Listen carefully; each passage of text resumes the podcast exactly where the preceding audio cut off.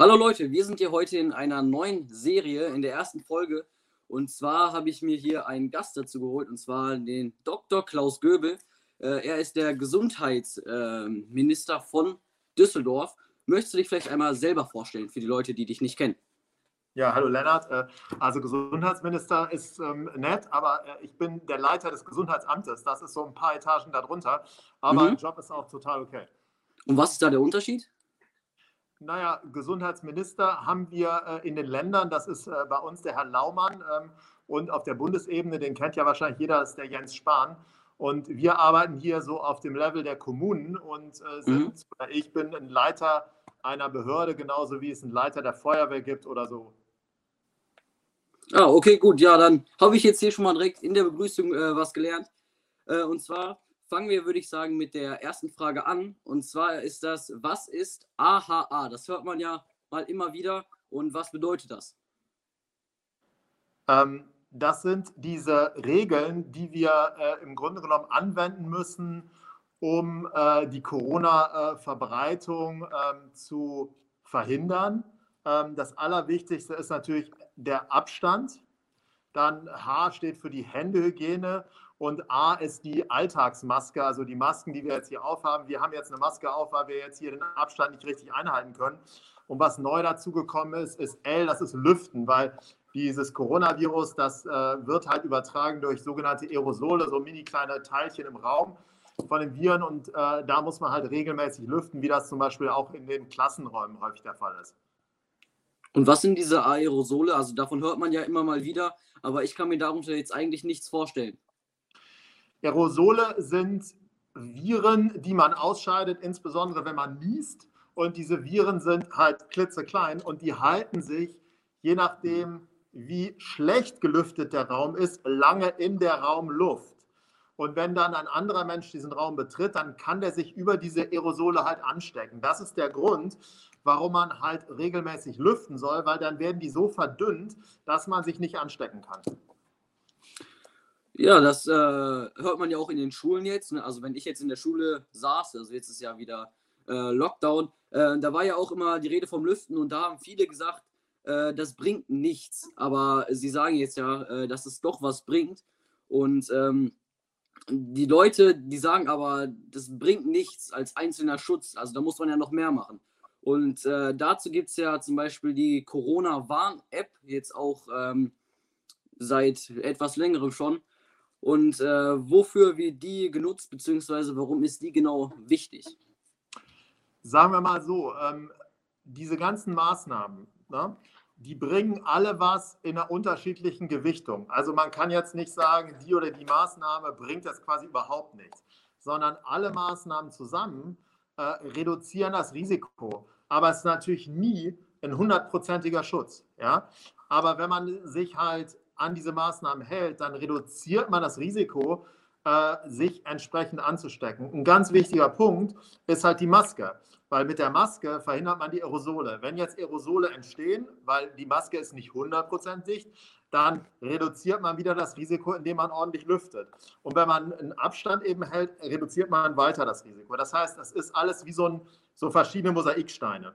Ähm, die Corona-Warn-App ist eine, naja, jetzt muss man ein bisschen vorsichtig sein, ist erstmal eine, eine vernünftige Maßnahme, die allerdings, sagen wir mal, ähm, noch wesentlich effizienter sein könnte. Aber da stehen natürlich solche Dinge äh, dem entgegen, wie so Datenschutz und all das, was natürlich hier auch äh, ganz, ganz wichtig ist.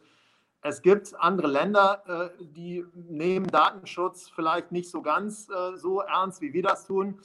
Die haben natürlich andere Möglichkeiten der Nachverfolgung von solchen Infektionsfällen. Aber das ist eine Sache, die muss man natürlich auch gesellschaftlich abwägen. Also Sie haben jetzt ja auch gerade gesagt, das ist wie ein Schutzlayer sozusagen, eine Schutzebene, die immer weiter aufeinander aufbaut, damit man sich halt nicht ansteckt. Aber es ist nicht davon auszugehen, dass man einen hundertprozentigen Schutz bekommt, wenn man alle Regeln einhält. Genau, Richtig? das ist ja immer so. Ne? Es gibt keinen hundertprozentigen Schutz. Wenn man im Flugzeug irgendwo hinfliegt, dann bemühen sich alle, dass man auch, äh, dass man auch vernünftig ankommt äh, mit entsprechenden Sicherheitsregeln und allem Möglichen. Aber es kann durchaus passieren, dass man beim Start eine Graugans ins Triebwerk geht und man dann irgendwie eine Notlandung hinlegen muss. Also das ist genauso äh, bei Corona, aber das sind halt verschiedene, du hast gesagt, Layer, die man halt anwenden muss und es ist halt ganz wichtig, dass man sie sozusagen alle in der Gesamtheit anwendet. Okay, dann äh, geht es jetzt zur nächsten Frage. Ähm, welche Vorteile hat denn die App? Naja, die App hat natürlich schon Vorteile, dass man ähm, sehr schnell diejenigen, die einen engen Kontakt hatten, äh, entsprechend warnen kann. Also das, der große Vorteil dieser, ich sag mal, digitalen Lösungen ist, dass sie sehr, sehr schnell sind. Von daher ist, glaube ich, diese Entwicklung der App auch erstmal eine, eine gute. Ähm, was halt die App so ein bisschen, sagen wir mal, behindert, ist äh, die, die Tatsache, dass sich natürlich der, äh, der, der, der Indexfall, also derjenige, der Corona-positiv ist, muss über einen QR-Code sein Ergebnis da eingeben und muss die App sozusagen scharf schalten, dass diejenigen, die in seiner Umgebung waren in, der, in den letzten Tagen, äh, eine Information kriegen. Ja? Das ist natürlich ähm, ja, ist eine gewisse Hürde ähm, und die halt die App nicht so ganz effizient machen. Das heißt aber auch dann, dass die App nur sinnvoll ist und, äh, was heißt sinnvoll, wirklich funktioniert, wenn viele Leute die App benutzen. Klar, also idealerweise äh, benutzen alle Leute diese App. Das würde natürlich extrem helfen. Es gibt natürlich auch immer so methodische Probleme. Also zum Beispiel die App kann natürlich nicht unterscheiden, äh, wenn man jetzt ähm, äh, sich zum Beispiel schützt. Also wenn jetzt bei uns einer positiv wäre, die App war alarmieren, hätte überhaupt keine Konsequenz, weil wir haben beide eine FFP2-Maske auf. Oder wenn man jetzt irgendwie, es gab einen Fall, da lebte einer beim Supermarkt und äh, hatte dann natürlich diese ganzen Warnmeldungen gekriegt, weil zig Leute in seiner Umgebung waren. Oder zum Beispiel im Rettungsdienst. Also wenn jetzt ein äh, äh Notfallsanitäter unterwegs ist, hat seine Hände hier in der Brusttasche und hat natürlich Kontakt zum Patienten, ist aber optimal geschützt, würde die App natürlich auch alarmieren. Aber das sind so Dinge, äh, die, sind, die sind total normal. Das kann man jetzt nicht dieser App anlasten. Sie hatten auch gerade den Datenschutz äh, erwähnt. Warum ist die App datenschutzmäßig gut? Naja, die ist natürlich äh, in, in Deutschland durch die ganzen, ähm, ich sag mal, datenschutzrechtlichen Dinge, äh, Datenschutzgrundverordnung und so weiter äh, entsprechend geprüft worden. Ähm, und das ist halt anders als in, in, in anderen Ländern, wo man ähm, solche Bewegungsprofile und so weiter äh, tracen kann, wie jetzt in China oder in Singapur. Aber das ist halt so eine, so eine gesellschaftliche Frage. Ich meine, wir möchten natürlich nicht einen Staat haben, der uns äh, sozusagen nachschlüffelt, wie wir das noch kennen, die Älteren aus der, aus der DDR oder so. Aber ähm, ich sage mal, was den Infektionsschutz angeht, ist es natürlich so, dass, glaube ich, müssen wir auch ähm, im Nachgang zu dieser Pandemie überlegen, ob es nicht vielleicht Phasen gibt, wo man einfach mal sagen muss, sorry, jetzt ist es halt soweit, jetzt müssen wir im Grunde genommen so agil sein, dass das, was wir gerade jetzt erleben, nicht mehr entsteht. Weil das ist wirklich, ich meine, für die Kinder, für die kleineren Kinder, äh, ist das ein Riesenproblem. Es ist äh, im Grunde genommen für die Wirtschaft ein Riesenproblem. Und in meinen Augen wäre es durchaus angebracht, mal vielleicht für eine kurze, definierte Zeit, die gesellschaftlich akzeptabel ist, auf das ein oder andere liebgewonnene Thema des Datenschutzes zu verzichten. Also wenn Sie jetzt den Punkt so ansprechen, man hört ja immer wieder von Verschwörungstheoretikern, dass äh, die App die Leute ausliest, um irgendwelche Informationen zu gewinnen. Ähm, glauben Sie, dass Sie sich nicht durch die ähm, durch diese Einschränkungen in Anführungsstrichen, dass man dann für eine kurze Zeit dieses Datenschutzrecht äh, außer Gefecht setzt, äh, dass sie sich da nicht noch viel mehr Leute auf die Seite der Verschwörungstheoretiker locken?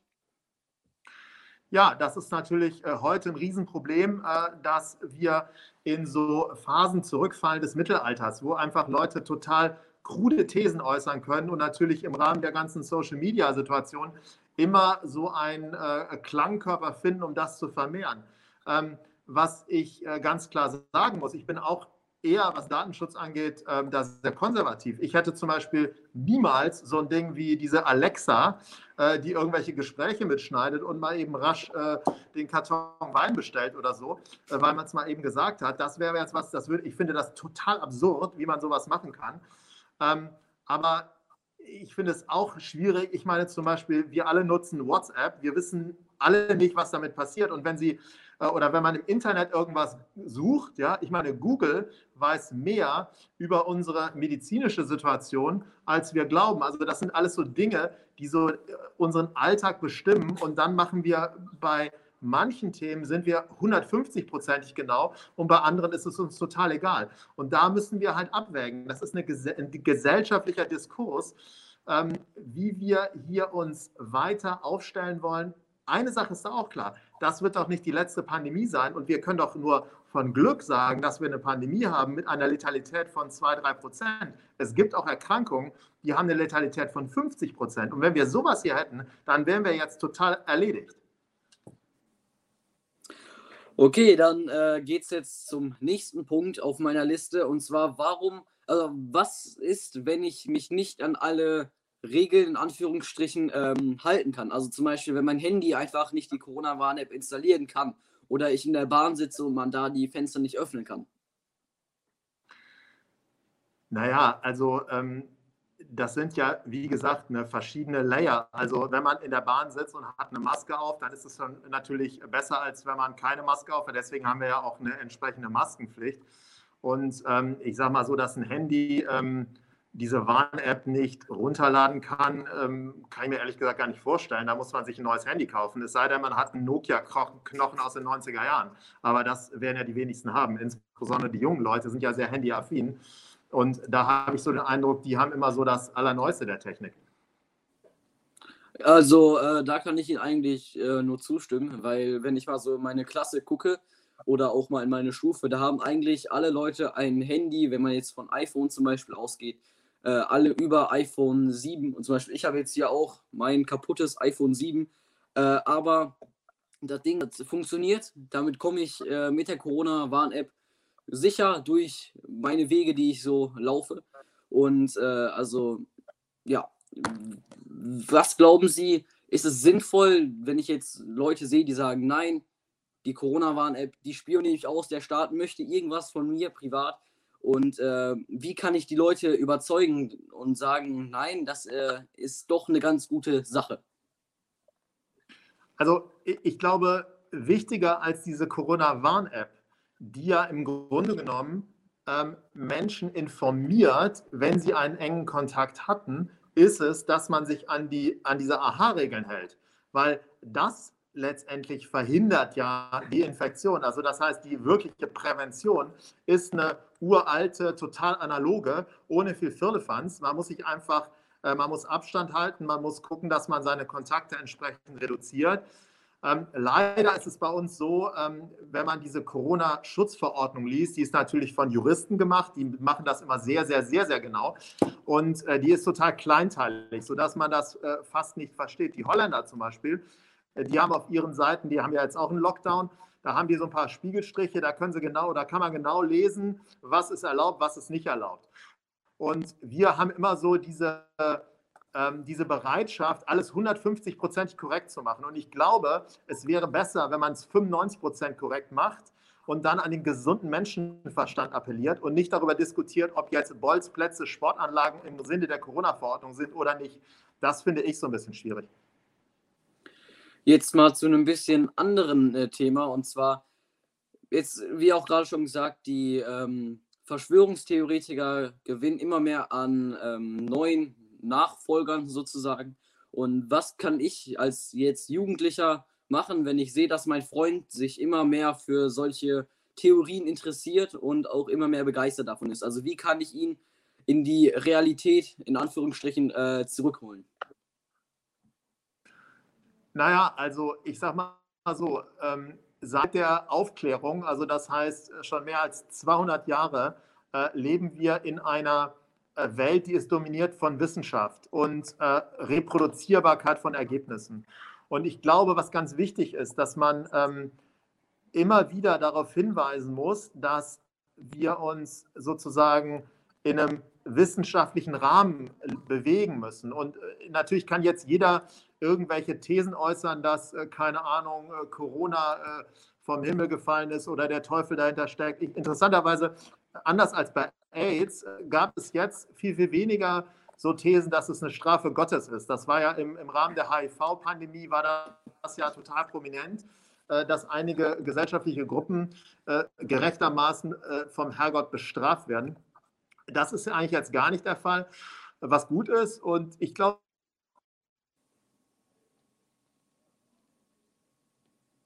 man muss immer wieder gibt, die äh, daran Energie haben. Und natürlich gibt es auch bei den Verschwörungstheoretikern diejenigen, die sagen, ja, die Methoden, äh, die haben ja das Virus gar nicht nachgewiesen und ist PCR überhaupt eine Methode, wo man das machen kann? Und ich würde einfach genau das Gleiche machen wie bei den krassen Impfgegnern. Manche Leute kann man nicht überzeugen. Da lohnt es sich auch, glaube ich, gar nicht äh, in eine Diskussion einzusteigen. Aber wichtig ist, dass man die überzeugt, die so in diesem Graufeld sind, die, die, die nicht, nicht ganz wissen, in welche Richtung das jetzt alles tendiert. Und manche Thesen, muss ich persönlich sagen, also ich würde jetzt auch nicht mit einem diskutieren, der sagt, äh, dahinter steckt Bill Gates und der will uns alle irgendwelche, was weiß ich, Chips einbauen, damit wir irgendwie wie auch immer reagieren.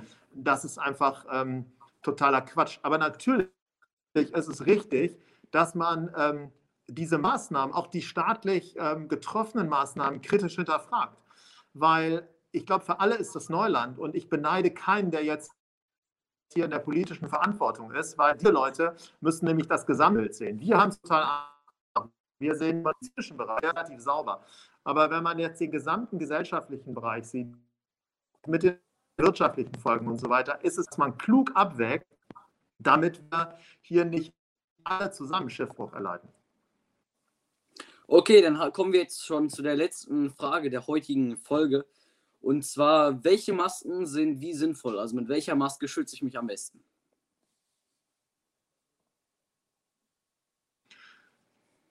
Naja, es gibt äh, verschiedene äh, Schutzniveaus. Äh, ähm, das äh, ist ja jetzt auch äh, so bekannt. Diese, diese Begriffe sind ja in aller Munde. Also mein Sohn, fünf Jahre, der kann äh, schon sowas sagen wie FFP2, FFP3-Maske. Das ist auch ganz lustig. Vor einem Jahr war das wahrscheinlich eine, eine Begrifflichkeit, die Kinder niemals in den Mund genommen haben. Es gibt diese